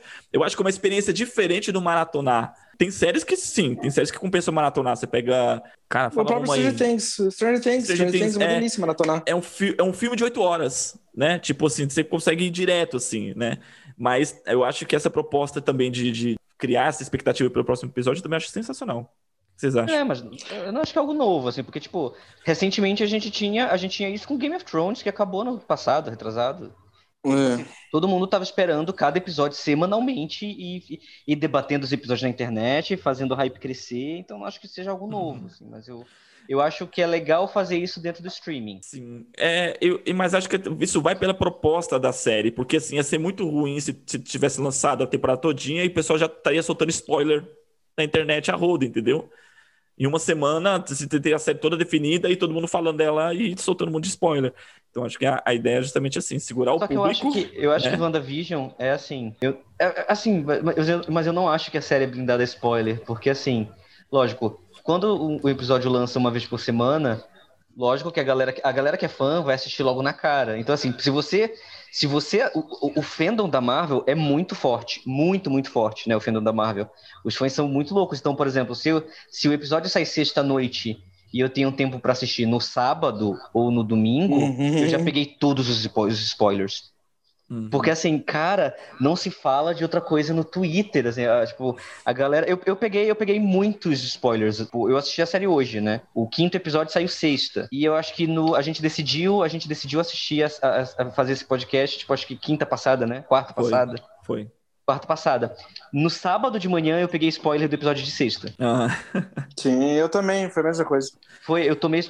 Mas é lógico que, tipo assim, Óbvio que tem, tem toda uma questão de é legal a gente absorver episódio por episódio, debater, e lógico, assim, não é, não é saber o spoiler, mas debater o spoiler. Nisso eu acho que a proposta se encaixa muito bacana, porque assim, a, nisso eu acho que a Disney foi muito esperta, porque assim, tá trabalhando com multiverso, tá trabalhando com um monte de, de easter egg, então eu acho que as semanas entre os episódios ajuda a fomentar as teorias, né? Então, Sim. por exemplo, o que aconteceu na série, tu vai saber no dia seguinte se tu não viu. Então, tipo, por isso que eu acho que a série não é habilidade de spoiler, tu pega spoiler na cara. Mas a galera vai alimentar cinco teorias até o episódio que vem, pra, sei lá, ou ter as pernas cortadas, ou confirmar sua teoria, e aí continuar nesse, nesse alimento de teorias. Isso me lembra bastante Lost, e isso não é uma característica ruim. Não, porque para mim, Lost é ruim não em relação às perguntas que levantava. Para mim, Lost cagou nas questões das perguntas que cagou no final. Tipo, ah, que essa pergunta? Esquece essa pergunta. Diz isso que não aconteceu. Eles estavam no limbo. É, pra mim. É, o, o, isso que não aconteceu. O lance do, do pessoal. O pessoal até hoje pergunta assim, mas eles estavam mortos, não estavam mortos? Eu falei, gente. Eles estavam no limbo. É uma conversa, um diálogo entre o Jack e o pai dele nos, no, nos últimos 15 minutos do último episódio. Ele ali num diálogo, em três linhas, ele, ele responde. A, galera não prestou atenção. Falei, vocês não prestaram atenção? O pai explica o que aconteceu. A resposta tá dada é. lá. Todo mundo ficou. Até hoje tem gente falando assim, mas eles estavam mortos, não estavam? Tava falando assim, cara, o cara respondeu. Vocês não, não assistiram o episódio? Enfim. É... Não. não, não, não, não, Mas eu espero que, que WandaVision então seja clara na resposta dos episódios das perguntas pra galera. Eu também espero. Tipo... Não vou xingar muito no Twitter. Vou achar uma puta falta de sacanagem. Vou reclamar. Porque, porque vocês me fizeram ver essa série. Foram vocês, eu não ia ver. Vocês viram alguma série assim que não teve respostas? Cara. E alguma série que, tipo assim, que tem sua mitologia e tem seus mistérios e porque tem uma coisa que eu quero falar, mas eu antes quero, queria perguntar. Ah, tem DOA, tem, tem uma porrada assim de série que não. E daí você gostou? Você adorou? Você gostou mesmo sem ter respostas? Não, porque a série foi cancelada no meio, então eles não, não, não tiveram tempo de formular isso. Eles não fecharam a série no tempo que eles queriam fechar a série. Eles queriam fazer cinco temporadas e eles fecharam em duas. O, o Outsider da HBO, eu, ach, eu, eu, jurava que ia ter uma segunda temporada. Eu falei, não vai ter uma segunda ia temporada. Ia ter, mas foi né? cancelado. Ia ter, mas foi cancelado por causa da pandemia. Ah, é? Porque assim, ficou uhum. muita coisa ali. Fala, cara, tá, dá pra explorar muita coisa aqui. Os caras deixaram. Não, termina com um puta plot twist, né? Ela tá. Tem. Não quero dar spoiler aqui do final da série. Mas... Sim. Não, porque assim, ó, tem a série Twin Peaks. A Twin Peaks do David Lynch é uma das melhores coisas que já foram feitas na, na história da TV. Tanto é que a terceira temporada de Twin Peaks, que foi realizada 15 anos depois da segunda temporada, até hoje, para algumas pessoas, é considerado o melhor filme de, do, do melhor filme da década passada. Hum. Porque a terceira temporada de Twin Peaks é uma obra-prima. É uma, é, tipo assim, é quase meio que o magnum opus da carreira do David Lynch, que é dizer muito, porque ele é um dos melhores diretores de todos os tempos. Twin Peaks é uma série recheada de mistérios, só tem mistérios. É uma série que, tipo assim, a história do Twin Peaks é que teve um assassinato de uma, de uma estudante da, de uma cidade pequena e um detetive do FBI vai investigar. Mas, tipo, tá, isso é só a, a porta de entrada, porque no fundo o David Lynch usa essa, essa proposta para falar sobre séries antigas, sabe? Tipo aquele ritmo de, de séries assim dos anos 80, 70, desde a da, da colegial, que tem seu amorzinho, até uma família perfeita, para explorar violência, é, então, velhice, mas aí, amor. Mas eu acho que é aí que concordo. Eu não vi a terceira temporada de Twin Peaks, eu só vejo as duas primeiras, as mais antigas. E eu acho que é assim. Uhum. Para mim, a diferença sobre essa questão da série ter, ter respostas ou não, eu não ligo da série ter respostas ou não, assim como eu não ligo de um filme ter respostas ou não. Sim, eu sei. Para mim, para mim isso é como usado, porque por exemplo, numa série como e, e são três exemplos muito diferentes aqui que dá até para usar como exemplo, porque por exemplo, em Twin Peaks, os mistérios introduzidos, eles são um gancho para a gente estudar o comportamento daquelas pessoas em relação àqueles mistérios, tanto dos detetives, quanto dos moradores de Twin Peaks, quanto dos pais da Laura Palmer, ou quanto a própria Laura Palmer, né, e etc, etc, etc. Em Lost, as respostas tinham conexão direta do porquê eles estarem ali. E para mim isso decepciona muito, assim, porque as respostas são insatisfatórias e você fica tipo, é, tipo assim, é, para mim é uma resposta tipo assim muito muito meh para todo um escarcel que foi causado da explicação. Tipo assim, ó, ó, a gente vai, vai, vai introduzir 500 mil, mil, mil, mil ganchos aqui, mas a resposta explica, dos 500 mil, explica 250 mil. Os outros coisas a gente só colocou para se confundir mesmo. Mas uma coisa eu concordo com você, os ganchos de Lost são muito mais interessantes do que as respostas. Eu gosto das respostas, eu gosto é. muito de Lost, mas os ganchos para mim, tipo assim, são muito mais foda. E para mim WandaVision já, já não segue também o mesmo sentido, porque as respostas são para satisfazer quem está assistindo e satisfazer um certo fandom.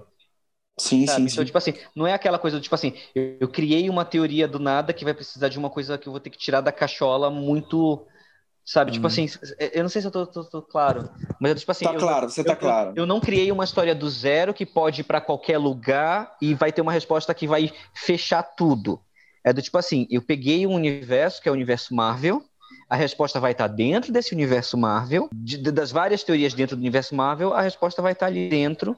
E assim, alguns fãs vão, vão ficar insatisfeitos, alguns fãs vão ficar satisfeitos. Quem não é fã e está assistindo vai ter sua própria opinião, mas vai estar dentro desse, desse, desse uhum. espectro que eu criei aqui, né? Tipo, a resposta dentro do universo Marvel.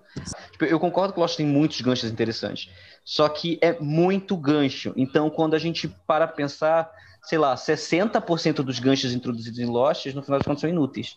Tipo assim, era só para aprender, era, era, era encheção de linguiça. Explicando por miúdos o que você tá querendo dizer. É, Lost, eles desenvolveram todo, todo, todo, toda a narrativa em cima de perguntas, vão fazer perguntas, perguntas, perguntas, perguntas, e se der tempo a gente dá as respostas. A resposta, tipo, as respostas cobrem duas perguntas. E no, no caso do WandaVision, não. Eles têm uma situação que transformaram em pergunta. Então a resposta já tá lá. Exato, a resposta já tá lá. Exato. E aí, e no caso de Twin Peaks, é do tipo assim, a resposta não importa. O que importa é a gente ver o quanto a pergunta afeta essas pessoas e acompanhar essas pessoas sendo destroçadas pela pergunta. Eu só quero fazer um adendo aqui, tipo, cara, Twin Peaks é, é muito louco, é muito brilhante a maneira como David Lynch trabalha, especialmente tipo, na terceira temporada ele dirigiu todos os episódios.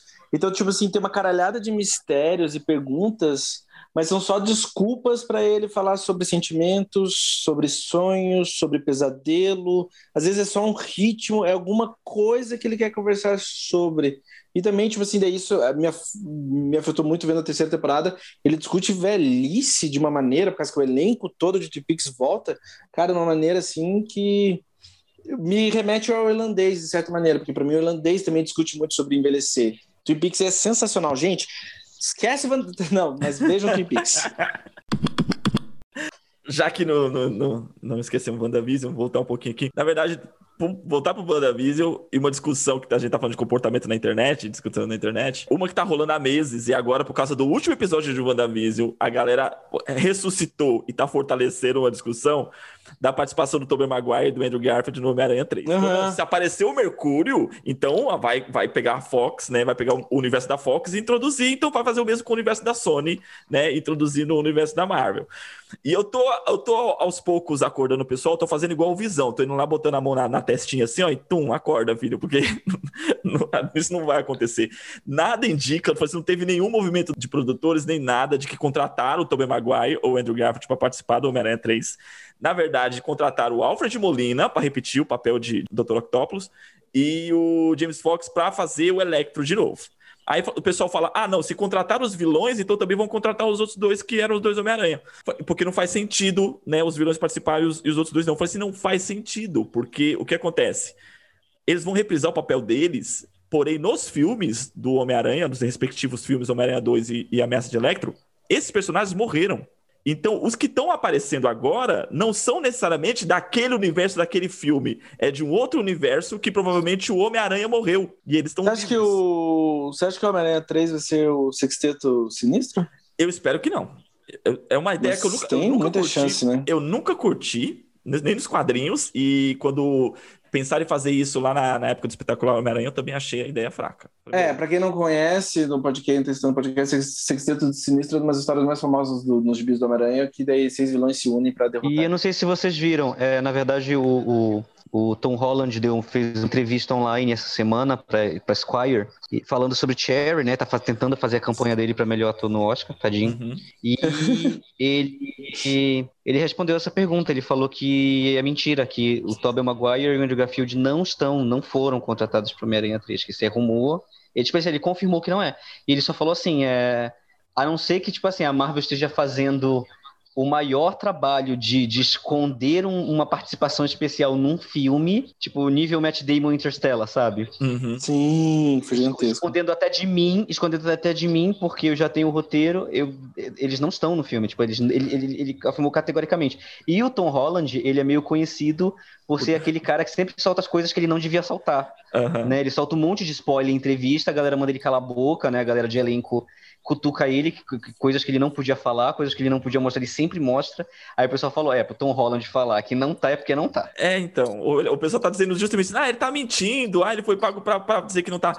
Mas assim, se a ideia da Marvel fosse realmente esconder essa participação, eles também não, não teriam deixado vazar o contrato do, do, do Alfred Molina e nem do, do Jim Fox. Porque foi justamente daí que surgiu a, a especulação. É que, seria, é que seria muito legal, né? Se o Andrew Garfield aparecesse e o Tobey Maguire aparecesse. Nossa, eu adorava ele de novo como Homem-Aranha.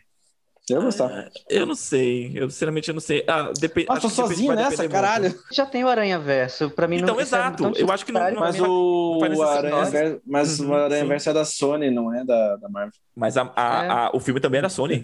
é parceria. O MCU faz junto com a Sony. É, então, seria repetir. E a, e a Sony vai investir no, no Aranha Verso, o Aranha Verso 2. Vai ter a segunda animação. Então não tem por que fazer isso no cinema. Eu também concordo. Para mim já temos o Aranha Verso, temos as três versões e não, não quero ver isso não. Vamos lá, teorias para o futuro de. Tá, minha...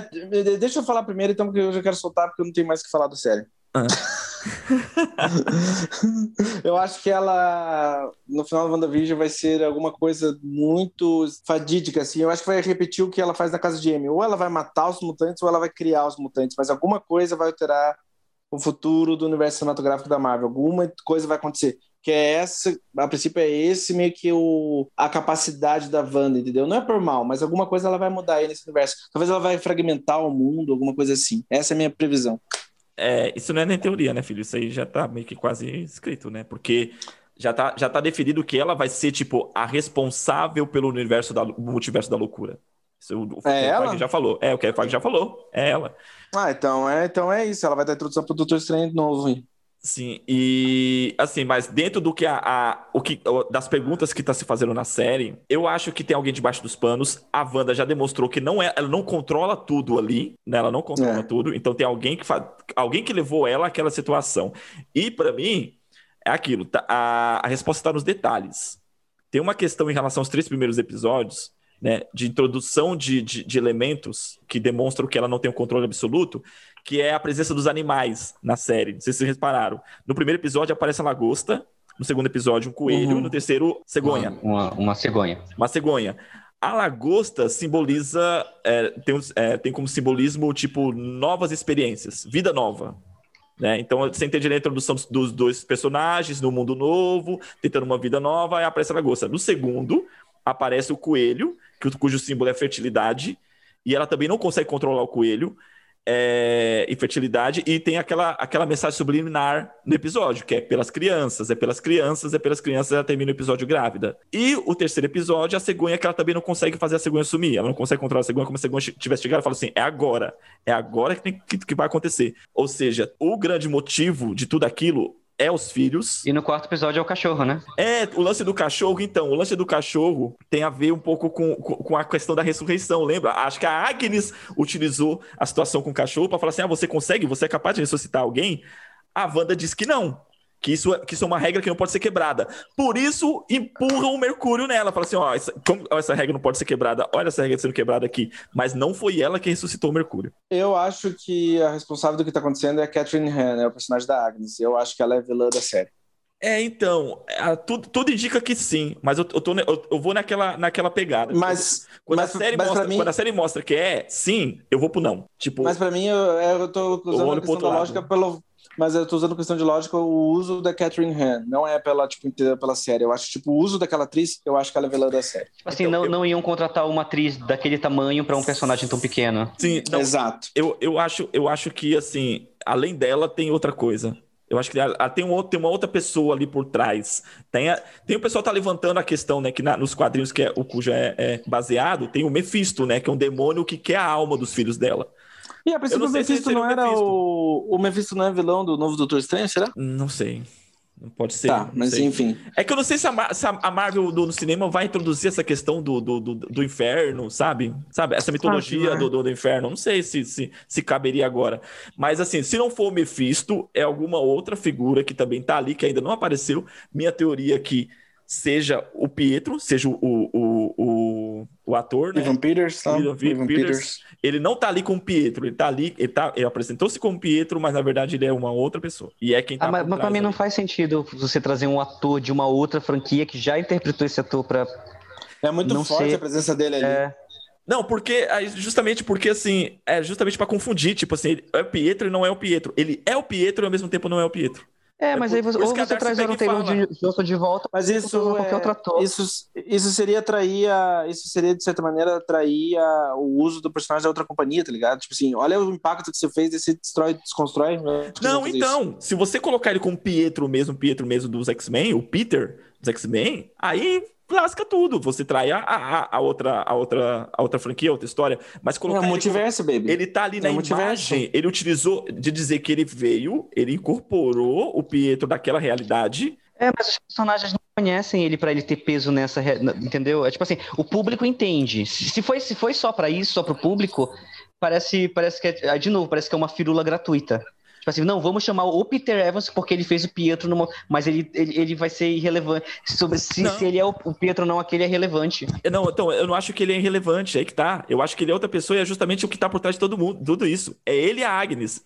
Eu acho que é o personagem dele e da Agnes que é os grandes vilões da série. Ele não é relevante. Não sei. Acho... Se, se for isso, eu vou ficar bem decepcionado. Ah, se, se inventar que falasse, não, ele é realmente o, o, o Pietro da, da, da, da, Fox. Porque, uma assim, que ele não aparece como, como, como Peter, né? Maximoff, ele não aparece como personagem. É a aparência. E, a, e a, a, a, pra mim, a, ficou então, na cabeça a frase poderia, da Darcy. Ele poderia ter qualquer aparência. Ele, aí, só, que, só que a companhia decidiu contratar o mesmo ator, entendeu? Para mim, isso é é é, é, é, é, se for, parece só, só uma alfinetada, sabe? Tipo assim, uma alfinetada gratuita. Se, não, se, se, ele não for o Pietro da Sony, se ele não for o Pietro desse universo, é do tipo assim, não, olha só, o Pietro vai voltar, tipo, segue meu raciocínio, o Pietro vai voltar pra para como é para para WandaVision. O Pietro, vamos lá, o Pietro vai voltar para WandaVision. Uhum. Só que ele não é o Pietro, ele é um vilão, ele é uma outra pessoa, ele tá aqui. Então, o que, que a gente faz? Ou a gente pode trazer o Aaron Taylor Johnson, e é o, e é o Pietro do Aaron Taylor Johnson, e só que depois vai se revelar que não é, ou a gente pode contratar qualquer outro ator para fazer esse Pietro. Por que a escolha do Peter Evans? Justamente para confundir sabe? a galera. Pra confundir todo mundo. Tudo Mas assim. entendeu? Só que aí que tá. É a galera, não eles lá dentro. Porque a, a, a galera lá dentro não conhece o Pietro da Sony. Exato, então, é isso que eu tô falando que fica na cabeça é a, é a frase da Darcy. Ela fala assim: eles, ela reescalou o Pietro. Porque assim, a gente está assistindo, colocou... aí parece que. Entendeu? Só que, aí, só que aí que tá.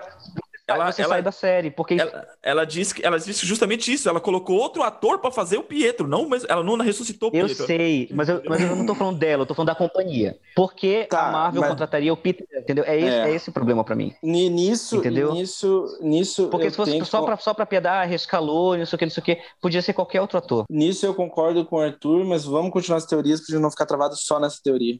Eu não tenho teorias então a Agnes ela tem um papel, ela tem um papel ali que ela tá influenciando, ela tá puxando, ela tá, ela tá forçando a Wanda, mas eu ainda não sei se essa forçação é tipo assim, ela é a, a, a vilã e ela realmente tá manipulando a Wanda por uma causa maligna, sabe? Que talvez de certa forma ela esteja até talvez ajudando a Wanda, pode ser. Porque é. as intenções dela tá muito muito obscura ainda, muito obscura. Eu dei, eu dei meus motivos porque eu acho que a Agnes é vilã, porque eu já falei já. Você acha que é só pela atriz, né? É, por causa que eu acho que a Catherine Hahn tem crescido muito a carreira dela e a maneira como ela tem trabalhado dentro do drama, sei lá, ela tá meio que tipo no auge da carreira dela. Eu acho que ela é fucking vilã da série. Então, e eu acho que se, se for realmente é, trazer essa questão de que a banda vai criar o, o, o multiverso da loucura, a, a, essa atriz vai participar do Doutor Estranho 3. Sim, eu adoraria vê-la lá. Mas os elencos das, das séries da Marvel estão muito bons. O Wilson tá no Loki, velho. What the fuck? Oh, e, e muito o, bom. O Falcão do Soldado Invernal trouxe de volta o, o Daniel Daniel Blue? O Daniel Bru, Daniel Bru, é. é. E parece que ele vai ter um peso enorme na série. Né? É, ele parece ser o vilãozão da série. E acho que é isso. Ah, e o Visão, tipo. Vai voltar a morrer. Não, então, o pessoal fala assim: ah, se o Visão saiu do domo, ele morre. Eu acho que não, porque a roupa da Mônica saiu e a roupa da Mônica continuou do mesmo jeito. Vê que ela não, mas o Visão. Vira, mas, o visão mas, o, mas o Visão não existe só com a pedra? Então, é, é que tá. Eu acho que não foi a Wanda que ressuscitou o Visão. Ou se foi, mas ela foi visão... manipulada pra isso. Porque ela pega e fala que é uma, regra, é uma regra que não pode ser, não pode ser quebrada, é uma regra moral. Tipo, não, de não, não, não ressuscitar os mortos é errado. Ela tem esse código moral. E... Mas você acha que dentro daquele mundo o Visão tá vivo? Mas por que ela o corpo dele, então? Então, ela rouba o corpo dele porque justamente naquilo que falam na sala. A Sword estava usando o corpo do, do, do, do Visão para construir uma arma. Uhum. Eles pegam e falam assim, ó, tá no atestado dele, ele não queria isso. Mas é, a Wanda foi tirar o corpo dele lá justamente por isso, porque ela entra no laboratório, o corpo dele tá despedaçado, porque eles estão estudando o corpo do Visão. E não é pra, só para estudar para conhecimento científico. Ali é uma agência que trabalha com ameaças, sabe? Então a, a ideia deles era usar, transformar o Visão numa arma. Ela tirou o corpo dele lá por isso. Então eu acho que tem sentido assim, ela tirou o corpo dele de lá, tem um, isso não é nem spoiler, tá nos comerciais no YouTube. Em algum momento a Wanda, ela tem uma cena que ela enxerga a joia da mente, tá? Ela tá de, olhando para a joia da mente se ela recriou a Joia da Mente, eu não sei se essa Joia da Mente veio de um universo paralelo do multiverso. Ou é uma visão que ela está tendo. É uma, é uma visão, visão, que ela está tá tendo. Exato. Então, assim. Uma visão do visão. Uma visão do visão. Tanto é isso que eu acho engraçado. A série WandaVision, ao mesmo tempo que a junção do nome dos dois personagens, significa visões de Wanda. É, porque eu, eu acho que é meio inevitável. Eu acho que a Wanda tá ficando louca, né? Ela começa a enlouquecer. É, por isso que eu acho que aqui o grande mistério tem a ver com os filhos. Ela perdeu os filhos, aí ela fica louca. Talvez termine assim a série, uma da, da teoria. Ela perde o, o, o que ela criou ali em Westview, aquele universo, e nisso perde os filhos. Então ela começa a criar multiversos para ir atrás dos filhos. Ela quer que ela vá atrás dos filhos em outros universos e começa a, a, a distorcer toda a realidade para ir atrás dos filhos. Eu não tenho teoria sobre WandaVision, eu só tô assistindo. Nota de 1 a 10 e, e, e uma, um, um, convite pro público assistir WandaVision. Por que o público uh. deve assistir WandaVision? Ah, cara, porque assim, é a, pra mim é a Marvel experimentando coisas novas. É uma coisa que eu, eu tinha comentado no podcast sobre Marvel, que eu não queria ver mais filmes da mesma forma, do mesmo, do mesmo sentido. Você tem ali a mesma estrutura. A, a, a WandaVision é a Marvel se arriscando numa nova estrutura, né? Principalmente em relação a enredo e narrativa. E, e tá acertando. Para mim, até, até o momento, a série tá muito boa, sabe? É divertida. Estão tendo êxito nisso. E eu, eu, eu tô gostando muito da, da oportunidade que deram pro, pro Paul Bennett e pra própria Elizabeth Olsen de trabalhar mais, tipo assim, explorar um pouco a atuação deles, assim, que eu tô achando também sensacional, os dois atores. Eu só, eu só recomendaria WandaVision para as pessoas que são fãs do universo Marvel, para ver, tipo, qual vai ser a continuidade do que a Marvel tem construído, assim, e vai ter, tipo, um momento ou de outro você vai estar tá recebendo o que você gosta dos filmes, assim. Então, se você gosta do universo Marvel, veja a série. Hum. E a nota é 7. não sei, eu não sei. Ah, um último comentário, uma coisa que eu achei muito bacana na introdução de um dos personagens da que assim, no quarto episódio, você deixa os protagonistas de lado e foca no, no, no, no personagem da, da Kate Denning e do Randall Park. Que na primeira cena que os dois aparecem, tipo assim, ao mesmo tempo você fala assim: Ah, é a menina do Thor. É. Mas só que ela já mostra que ela não é a menina do Thor. Naquela cena no, no, no, no caminhão lá, a forma como ela estrutura ela pergunta pros caras e faz o cálculo. Ah, então eles não sabem que ameaça que eles estão. Nem eles sabem o que estão fazendo. Tipo, você já percebe que ela não é mais aquela menininha. Ela, ela né? Ela meio que é a é. pessoa que veio ali para dar as respostas. Ela veio para fazer evolui os cálculos. Com, é, eles, eles evoluem com o universo, né? Isso. O soldado chama ela de é, é, senhorita Le Levins, né? Levins? Uma coisa assim. É, é. E ela fala, não, Dr. Levins. Tipo, aí você é. percebe que o personagem mudou. E o do personagem do Jimmy, eu achei sensacional né, que ele introduzido. Você fala, puta, o detetive palhaço do, do, do, do, do Homem-Formiga Vespa. E na hora que ele vai se apresentar para Mônica Rambeau, ele faz o truque de aparecer a carta. Sim. Você reparou isso? Ele tira o, o cartão de aparecer a carta. Que no Homem-Formiga Vespa, ele, ele tenta aprender aquele truque. Tipo assim, seu personagem tipo, deu uma elevada e não é mais tão inocente assim, sabe? Ele aprendeu alguma coisa. E você percebe que o personagem tá um pouco mais esperto mesmo. Ele, ele sacou o que estava acontecendo ali, por isso que ele chamou a espada, porque ele sabia que tinha algo estranho. Então, a mesma forma que introduziu o personagem, que faz você recapitular na memória, falar, puta, é aquele personagem, mas você percebe que ao mesmo tempo ele é, traz algo novo, ele tá trazendo um personagem mais elaborado. Dá tchau aí, Arthur. Bom, pessoal, como sempre, repetidamente, mas não dá para deixar isso de lado. Eu quero agradecer todo mundo que está ouvindo o podcast, que está mandando mensagem, que está mandando printzinho, né, de que está ouvindo o nosso podcast. Fico muito honrado, muito agradecido a todos vocês. Espero que você tenha gostado e diga também para a gente por que você gosta de WandaVision, o que, que você está esperando, qual a sua teoria sobre WandaVision, alguma coisa que a gente não falou aqui. Converse com a gente, vai lá na nossa página no Instagram, arroba entendedoresltda, e interaja. Faça parte da nossa, da nossa mesa de boteco. Não gosto do WandaVision. Tô brincando. É... gente, obrigado por escutar a gente. É sempre um prazer estar aqui. Obrigado pelo convite. Hum, amo vocês. Ah, oh, só para fechar, outra coisa que eu queria registrar, eu acho interessante. A gente fez esse episódio todinho e a gente não chamou Marvel de Disney. Nenhum momento falar, ah, a Disney a Disney. Porque é uma coisa que eu uso há 30 anos. Tipo assim, é, eu nunca ouvi ninguém dizer que a Miramax, que, que Pulp Fiction é da Disney. E a Miramax era uma, uma, um estúdio da Disney né, em 94. Sim né? Ou que paciente inglês era da Disney, ninguém nunca falou. Então, eu tenho a pessoa falar assim, às vezes confunde, fala, acho que tem várias, produ várias produtoras, vários estúdios do baixo do guarda-chuva da Disney, mas acho necessário, assim, para justamente para evoluir a conversa, você saber destacar. Fala, não, o responsável pelo estúdio é esse, né? Fomos os desenhos da Pixar, não os desenhos da Disney, os desenhos da Pixar. Mas você sabe que da porta, no final do quinto episódio, podia ter aparecido o Luke Skywalker no WandaVision. Você sabe disso. o Luke Skywalker podia ter aparecido no final e tava tudo bem. Meu, o pessoal tá querendo que apareça o, o Fazbender. Fala, o Fazbender tem que aparecer em WandaVision. Tomara. Ia ser da hora aparecer lá, minha filha. Isso é sensacional, cara. Beleza, galera. Um forte abraço a todos. Fiquem na paz. Valeu.